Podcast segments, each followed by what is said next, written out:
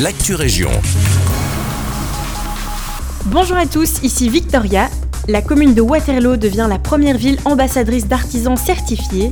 L'objectif est de mettre en valeur le savoir-faire de ces travailleurs actifs, c'est ce que nous annonce le média Sudinfo. Cette reconnaissance peut être obtenue auprès du service public fédéral économie et le logo officiel pourra ensuite être apposé sur leur support de communication, vitrines et autres.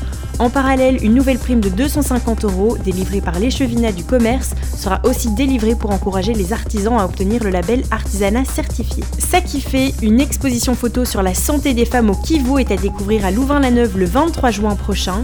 Pour ces clichés en noir et blanc, le photographe liégeois Christophe Smet est parti en République démocratique du Congo avec le journaliste Olivier Lebussy.